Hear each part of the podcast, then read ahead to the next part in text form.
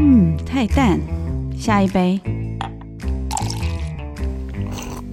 嗯，有点涩，再下一杯。哎，这什么茶啊？不辣茶。这个后菜鸟时代有哪一些工作的心路历程让人难忘？这杯茶不分浓淡，要与你分享职场的辣。欢迎收听饭谷向日葵菜鸟不辣茶。这里是 FM 九七点七古典音乐台，欢迎你收听的是每周四上午十一点钟，在二零二一年一月份起播出的《菜鸟不辣茶》第二季的节目。本节目同步在 FM 九七点七及各大的 Podcast 平台同步播出。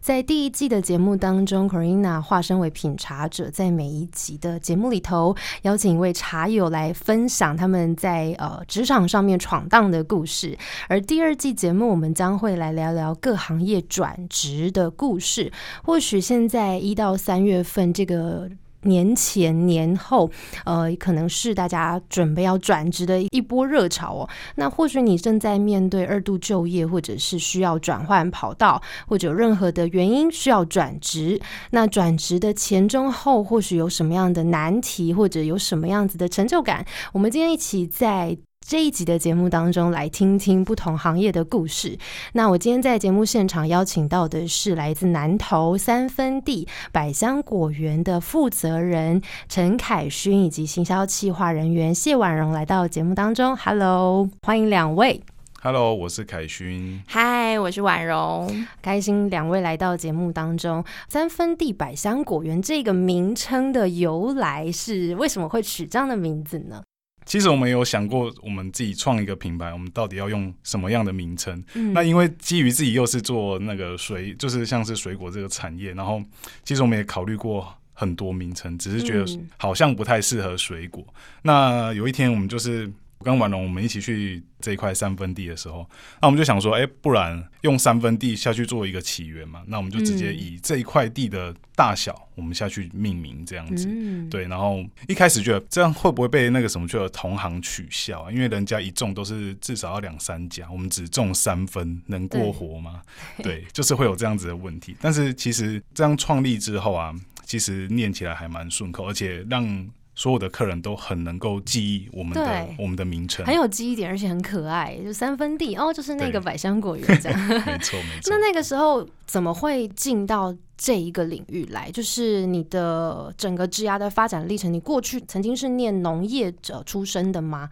嗯，其实我跟农业完全没有关系，但是是，对，是因为我们住在就是普里大平顶的那个产区，就是从以前那边就是以农业发展为主的一个社区，就是因为我爸爸他有种过茶叶，然后我们有自己种过萝卜，然后还有种过葡萄，那。百香果这个产业我们是没有接触过，是直到我从外面工作，然后回来之后，我才开始的这一样产业这样子。所以你在进到农业这个领域之前是做什么样子行业？呃，我之前的话就是刚出社会，因为我是念餐旅的，那首当就是我们先会先往饭店去，就是去服务业嘛。对对对对。那我在饭店那边工作的话，因为也都是在日月潭区啦，年资大概总共加加起来是四年。嗯，所以其实有一段时间。对，那为什么那时候是什么样的契机？怎么会想要从饭店服务业，然后转到做农业呢？因为其实，如如果我们用比较大众化的想法来来看呢，或许会觉得说，服务业就是至少可以不用风吹日晒雨淋啊，然后穿的体面，然后可以服务很多来自世界各地不同的客人。那农业就是真的会比较辛苦。当初怎么会有这样的起心动念，会让你决定要转做农业呢？嗯，其实最根本的就是一个呃比较现实的一个考量。其实饭店业当然像你刚刚所说的，就是看起来是就其实是蛮体面，没错。但只是说他的薪资啊，实在是不能够去维持。比如说你未来有一些规划，或者是你有着一些什么梦想，那后来为什么会想要转？是因为觉得呃一来也是。正在酝酿，比如说像是我们要投入农业，需要就是需要大量的资金。就是你也知道，在饭店业薪资比较低，所以累积的时间也比较长。是对，就是我在等待那个存好资金的契机，然后才直接去，就是直接投入。所以你原本就已经是想要进到农业的，只是饭店服务业是一个你储备资金的一个跳板。呃，是可以这样说吗？对，除了资金之外，但我也是觉得说有在一家公司体系里面去去上班，我觉得这这经验，对对，我。不只是累积啦，也是让自己未来是一个没有后路可退的一个念头。因为其实很多人要去转职，他们都会转了，但是后续又很后悔。因为像我们那边，其实跟我同年龄的一些朋友，他们呢一开始毕业之后，然后就直接投入农业社会的呃农业这个工作，对，但他们完全没有去去外面去工作过。那我觉得可能很多各方面，我觉得可能要去，也是要去外面稍微修炼一下。是，对对对，这样子未来啊都很有助于你的。讲简单一点，不管你是你工作也好，或者是说人际的一个相处，其实是各方面。我觉得是各方面的开发跟真的训练。对，我觉得这是很有必要的。所以我也是，我那时候可能大学毕业，我也没有就是希望说我能够在一个职场上面，哎，我。多么厉害还是什么之类的，我也是会觉得说啊，那就是我能够简单就是基本娶妻啊，然后可以撑起一个家庭的一个开销，然后不要生活过得不要太困苦。嗯嗯。对，但是我就是很怕说我自己会有产生疑虑，比如说我以前很早，我一开始我就在农业，那在农业这个地方工作其实也很辛苦，不是所想象的这么轻松之类的，那就是会担心说。到比如说做到一半，你开始会觉得倦怠的时候，会不会有那个念头说啊，早知道我就先去试试看其他的。对，很懂。所以说会选择我们先出去外面看看，因为其实也有很多家里面的长辈都会建议说啊，你们就是先出去闯，有赚钱也好，没有赚钱也好。经历吧，我觉得是很多学很多人生经历，然后真的你在很多条路。嗯，都试过之后，你会更清楚自己想要走哪一条路。对，应该是这样说。对，我觉得这样子，因为以我现在的角色，我就会不会有那一些念头，我就会坚信我现在我必须，我只能够往前。我不能够后退，会很专注在现在这件事情上。没错，没错。那我想请问的是婉容哦，其实我们刚刚有简单的跟大家分享行销企划嘛，那可不可以简单的也跟大家分享一下？呃，在目前在三分地做的一些工作的内容啊，或者是其实你本身应该也算是一个斜杠的角色，大家简单分享一下自己的背景。是啊，其实呢，我本身的一个本行，我是航空业的从业人员。那大家也知道，二零二零是一个不是非常好过的一年。那尤其因为疫情的关系，所以也是对于航空业是还蛮大的一个震荡嘛。那从我认识凯勋，因为我们经营三分地大概也已经三年的时间，也要即将迈入第四年哦。那因为我本身的一个工作关系，所以我跟他的合作呢，我主要是做行销。计划，所以我可以管理的是属于包含像是我们的三分地的粉丝专业的经营，还有以及我们三分地的一个 LINE 的官方账号的一个经营。就等于是说，比较算是一个幕后计划，或者是说线线上的一个经营方式。那也因为配合我的工作关系，我不能够一直长时间的待在南投大平顶这个地方工作，所以我可以透过说，即使我人呃还是有一个本业，但我额外的一个我个人的时间，我可以去协助包含我们的粉丝专业的一个经营跟官方账号的一个经营。OK，那加上我们大家都知道疫情的关系，所以等于是说，哎，我的呃时间弹。性是变得稍微的多一点了，蛮开心的，也是有各方面资源还有朋友的一个帮忙，所以不仅仅就是在于我们的粉丝专业以及官方账号的经营有持续的稳定之下，那时间多了就可以去协助再去开发一些其他的合作，包含我们有去一些公司行号做摆摊发货的一个合作，嗯，或者是说我们有跟一些的小农市集去做合作，去现场的有去接触到一。些客人去销售我们的百香果，嗯，但像是你刚刚有提到说，可能疫情的关系，原本的工作上面有一些些的改变，那还有再加上现在这一边三分地同时社群小编在经营，那会不会让你的整个 需要再做一些调整啊，或者是平衡之类的？因为其实我这样看下来哦。等于也是两份工作同时在进行，是。但我觉得我本身的个性是还蛮蛮喜欢欢工作让自己的生活变很忙碌的人哦，等于是说，因为像是航空业，一定会有一个既定的一个工作时间的表嘛。那对对对，呃，工作时间就是专注于在工作上面的事情。那下班之余的时间，因为像是经营粉丝专业，或者是说在线上要去接触我们的一些客户啊、沟通等等的事情，就是在我下班之余额外的时间，我可以去去操作，然后去经营的。所以这也是我还蛮开心的一件事情，因为其实经营粉丝专业，等于是说你要去了解，是说像是你在贴文上面，你的一些文字使用啊、hashtag 使用啊，如何去激发大众会对于这篇文章有兴趣，或者是说如何透过拍摄一些照片的角度技巧，去吸引我们的客群对于我们的产品有兴趣。那透过等于是说经营这样子的一个方式，然后也去多学习不同的一个事情跟技巧，其实是一件还蛮开心的事情。所以想必婉容应该有很多粉砖经营的心得可以跟大家分享。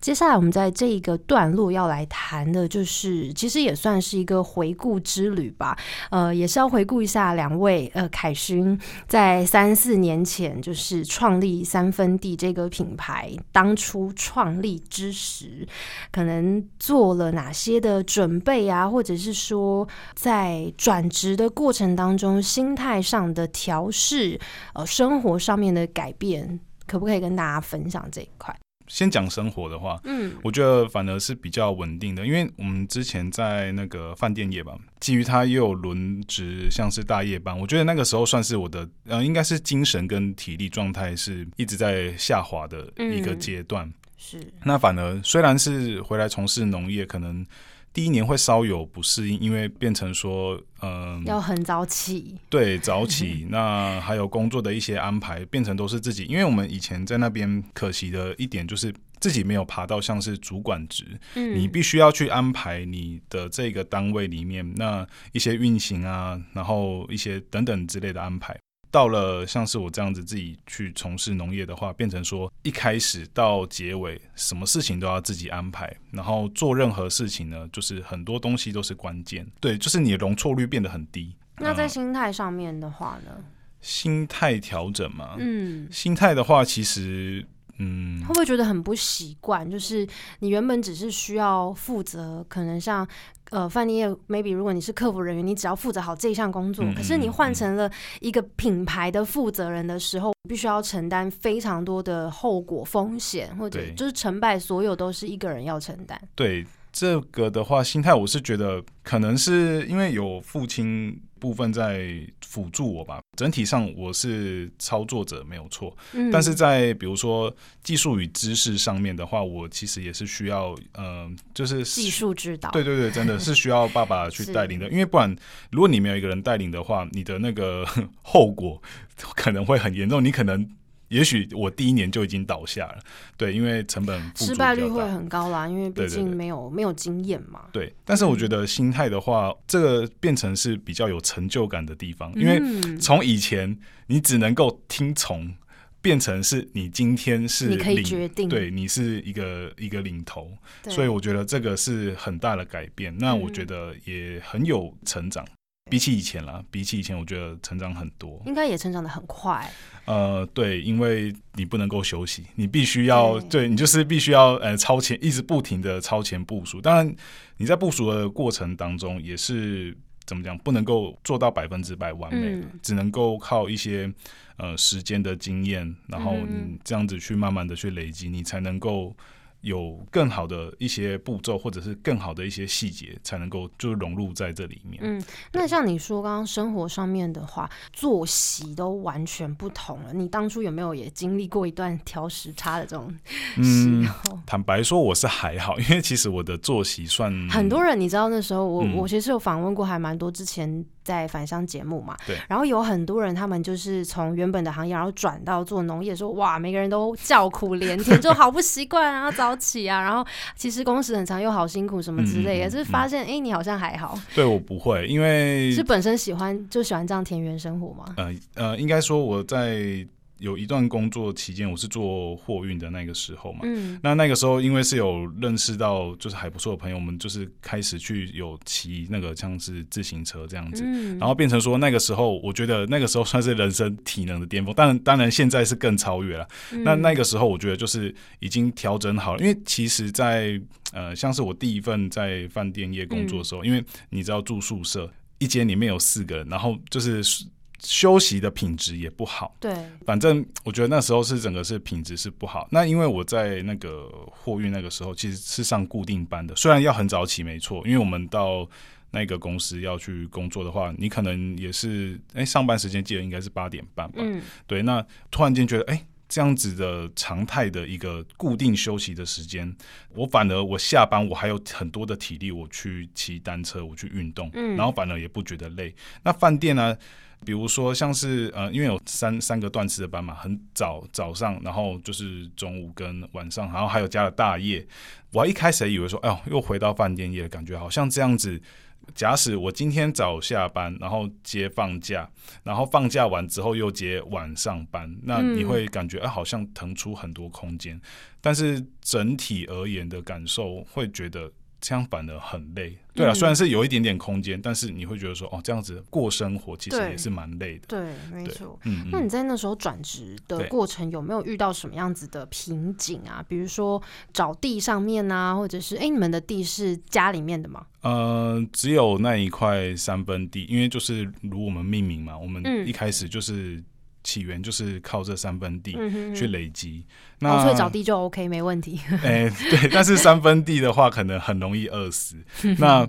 后续就是第二年的时候，我们就租了大概就是约九分地这样子，嗯这个大小的面积，变成说以一开始没有租金，到到后面开始要去承担租金的时候，呃，很重的担子。对啊，因为很多像许许多多的农业从业的朋友都曾经分享过说，如果你家里没有地，或者是你自己本身没有地的话，嗯建议就不要从事农业了，因为租地是一件很辛苦的事情。对对，但是你就把它当成就是，像是我们那边的话，就是有一些可能自己家境蛮优渥的，然后那个占地面积又很大，然后他又不用去负担租金的话，嗯当事人他自己可能会变得觉得很放松，嗯，因为他没有很重很沉重的。担子在身上，不管怎么样都是赚，那他就嗯不会去要求说，我必须要怎么去维持我的品质，我才能够得到更多。嗯哼。对，这个那你自己本身就是除了这之外啦，就是如果是比较实际的来讲，有没有遇过什么样子你觉得比较困难的地方，或者是瓶颈的部分？瓶颈嘛，我嗯觉得印象最深刻的是第一年吧，因为第一年我们一开始其实都蛮顺利的，然后果实也是很大颗，其实都很满意。但是它到了真正开始要有产季的时候啊，因为你也大家也知道，百香果或者是任何水果。越红越鲜艳越深色，它的价值就越高。那我们在第一年的时候很可惜，就是遇到了它就是某一个区块没有办法达到百分之百的转色，那变成说我们的产品的价值永远都是矮人家一截。嗯然后那个时候啊，就是其实我跟我爸其实真的是也蛮陷入苦战的。虽然那个时候只有三分地而已，因为我们未来的计划是要拓展再多那九分，我们必须要把这个问题处理掉。因为你不处理掉的话，你后续面积更大，然后你都遇到这问题的话，那损失就会变得会更多对，会很严重。那我们那个时候其实也测试了很多，因为植物它就不像是人体，比如说人感冒了吃感冒药，你就会明显的感觉到，哎，好像缓和了一点点。但植物并不是，它没有那么简单。对对，所以它可能有很多种变因，你要去猜，要去测。，对，因为它是，而且它跟我们人吃的不一样，我们吃的是什么米饭面，嗯它吃的都是元素。那因为我以前我也不是读化工的，对对化工的话，你可能会了解说，哦，植物是需要某一些元素，对对对，那或者是不同的物种需要不同的元素，它吃什么元素？对啊，所以说第一年的话，我们觉得真的是最力不从心的。但后来有找到解方吗？有，其实我们也是改变了一些做法，加上一些比较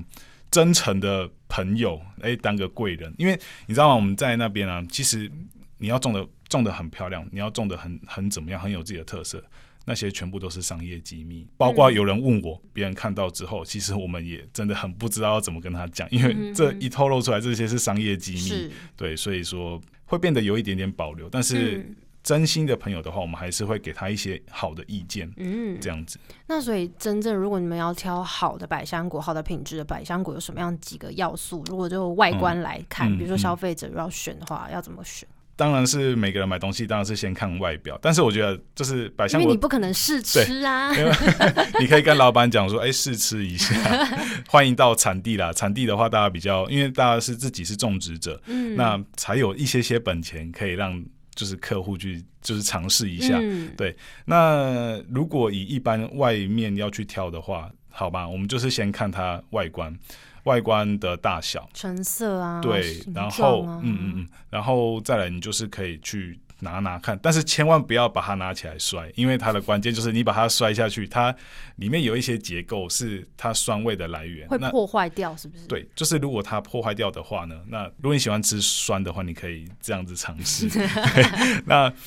再来，你就是可以把它拿起来，嗯，如果它很沉的话呢，那代表这一颗百香果是很 OK 的，因为我之前有去过，就是一些卖场，感受一下别人做出来的那种就是成品是什么的。因为有的啊很轻很轻的百香果呢，就千万不要再买，因为有可能呢是它里面的一些肥料的配方，嗯，然后促使它可能发育的一些不良，变成说它里面都没有什么果肉，然后它只有外面的那一层很美丽的壳，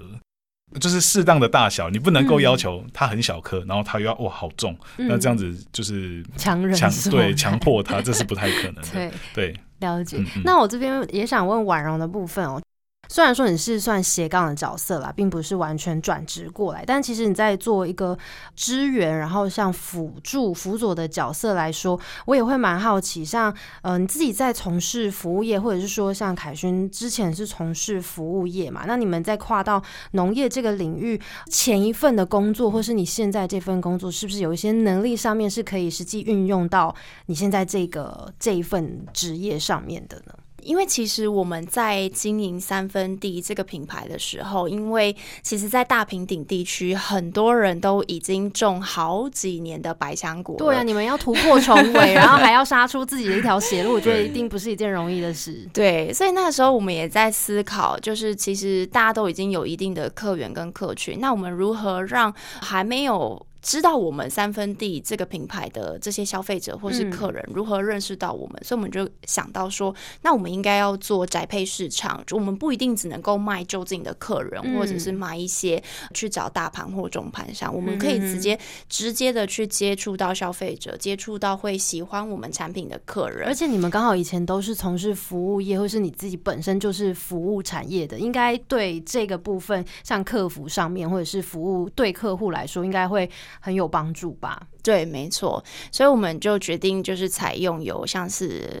Facebook 或是 Line 的官方账号，我们就直接去做一个经营，去接触到消费者嘛。嗯，那在这个过程当中，因为其实我们有听过说，在当地有一些农家他们很不支持我们去做宅配市场，因为他们觉得说，哎，你面对宅配客人，你都要一对一的去针对这些客人去回复他们的问题，处理他们的一些宅配进度。对啊，而且如果你又是生鲜食品，又很多问题，可能很运送上面。万一如果有一些破损啊，或者是没错，就是保存。对对，没错。所以在这个过程当中，就还蛮感谢，是说我们在以前我们都是有第一线的要面对人群、对服务的一个经验。嗯，所以在这当中过程当中，不不论是线上我们面对客人，或者是说我们去到一些市集，是直接的面对面的去面对到这些客人，我们都可以比较轻松的跟他们的应对。我觉得在销售的过程当中，或者是说哎线上在销售的过程当中，其实你跟客人也是。在建立一层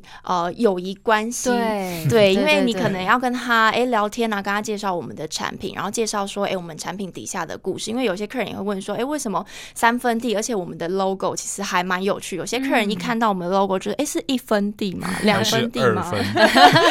对，就是其实会可以跟呃客人之间就是产生一些话题，对，没错，跟他们去做一些交流，毕竟是说水果它是一种生生鲜的一个产品。那真的是运送过程当中或者保存过程当中，多多少少我们不能够说我们完全是百分之百的完完美，因为它它是生鲜的一个。产品白香果嘛，那所以过程当中还是会少数遇到一些状况或问题，我们需要去做后续的一个协助跟处理。那这也是我觉得是我跟凯勋以前呃有过的一个服务业的一个经验，所以我们在面对这些比较负面的一个问题的时候，我们可以去做出一个相对应的一个处理。嗯，对，那这我觉得也是一个我们在过去的一个经验，而转换到我们现在做这件事情，是一个对于我们来说很大的一个优势。对，对没错。其实我觉得，像很多不管是在想要转职的朋友，或者甚至是你即将要踏入一个新的领域，在第一季菜鸟不辣茶的节目里头，我们也曾经有跟大家分享，也有聊过这一块哦。或许呃，你现在在念的科系，或是你现在在做的工作，并不是你真的非常有兴趣，或者是你觉得可以让你做一生之久的事情，但是却不要忘记一件事情哦，因为你现在正在学的，或是你现在正在做的。未必不会变成你未来做很多事情的一个基石，对，所以真的就是要把握每一个可以学习的机会吧，应该是这样子说。经营品牌并不是一件容易的事情，那三四年的时间，我想不管是经营上面，或者是要维系客户啊等等，这个这么多繁杂的工作上面来讲，有没有是比较感动的部分，或者是很有成就感的部分可以分享？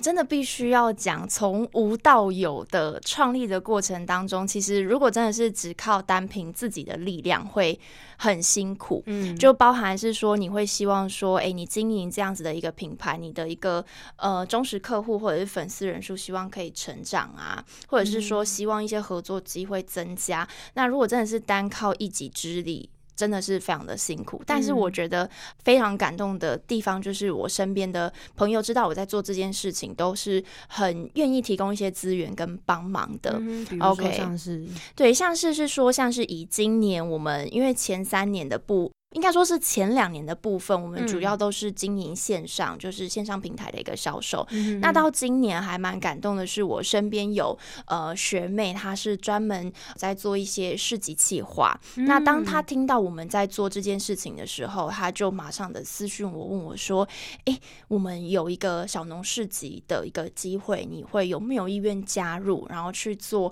实际去做对摆摊，接触到客户，接触到。”客群这样子的一个机会，而且也是一种曝光啦，品牌曝光嘛。对，没错。那所以我就还蛮。感动的，就是因为她是在我大学时期认识的一个学妹。那因为毕业之后，也许等于说大家做的是不同的产业，没有那么大强烈的一个交集。对。但是当她知道我在做这件事情的时候，她却可以呃马上想到你。对，没错。然后 提供我这样的一个资源，我觉得是一件还蛮感动的事情。对。那也包含像是我们在做这个品牌，尤其是形象 logo 的部分。嗯。对。那因为我我跟凯勋本身不是呃设计美工背景的，那所以我们一开始在设计这个 logo 的时候，其实也蛮撞墙期的，不知道该怎么 操作。但刚好身边就是有呃认识的朋友，对他是做设计相关，然后他也完全义无反顾的就帮我们设计这么漂亮的一个 logo。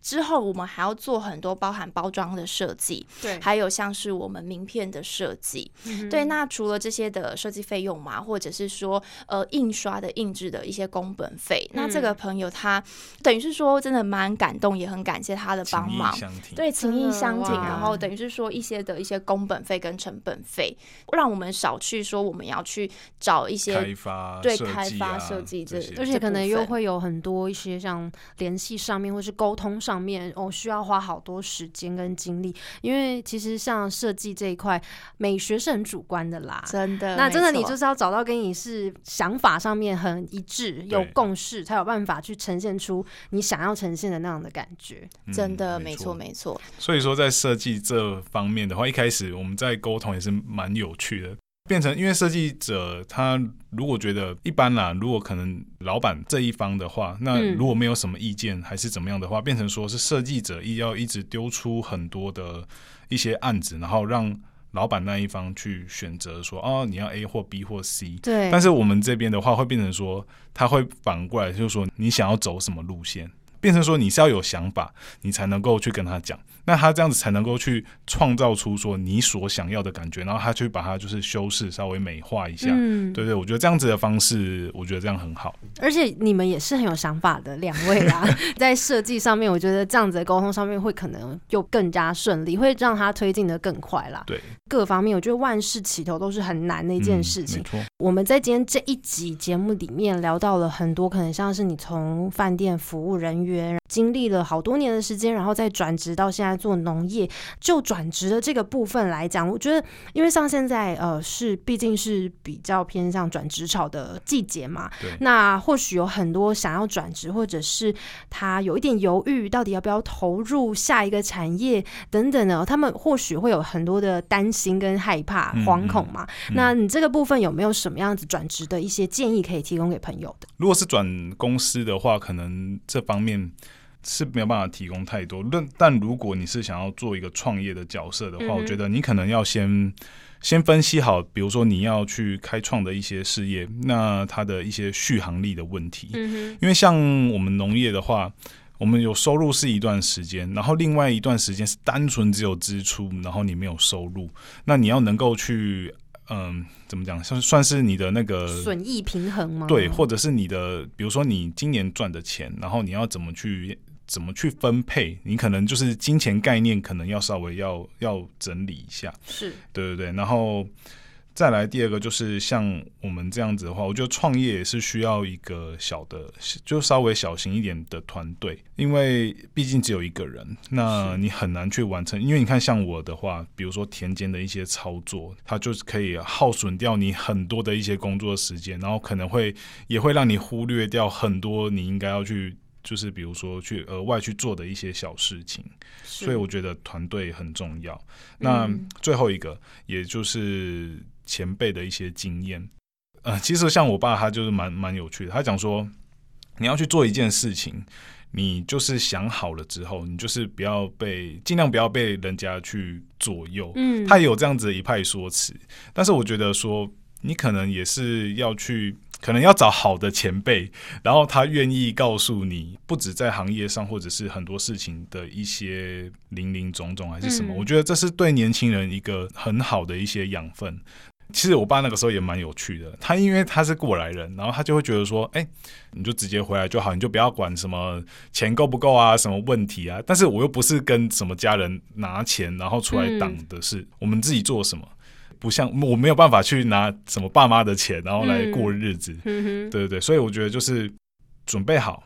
你真的想清楚了，然后在这一个行业里面，不应该是说不管任何行业了，拼到最后一刻，然后真的输了，我们就放下。像就好比说，像我们今年，今年的话，其实产季嗯也不如预期的这么美好，这么的平顺。虽然真的没有风没有雨，但是还是有一些就是。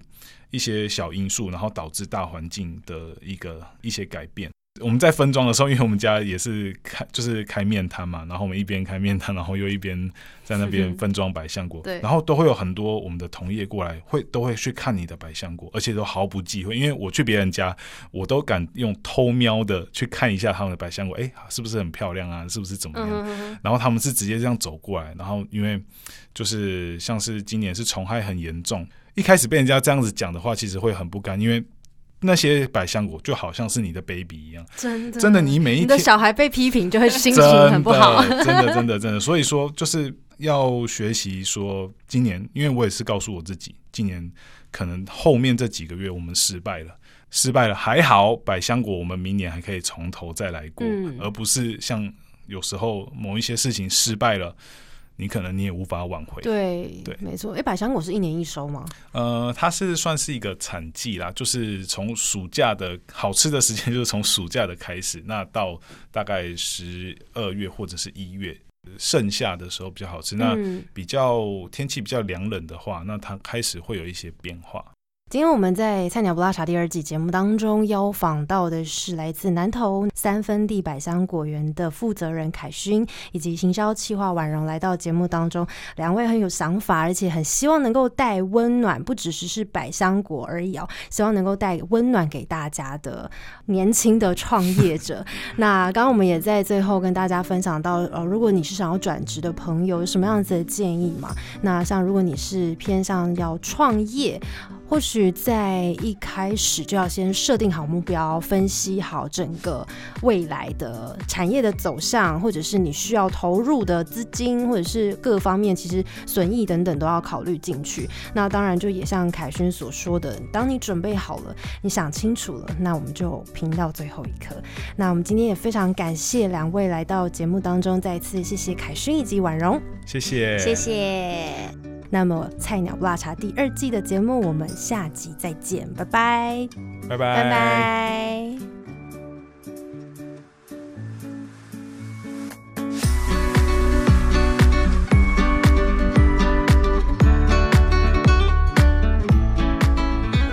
感谢你的收听。如果对于这一集的节目有任何的想法跟建议，都非常欢迎你帮我到 Apple Podcast 留言打分评星星，也邀请你订阅《菜鸟不辣茶》这个节目，分享给你的朋友。那我们就下集再见喽，拜拜。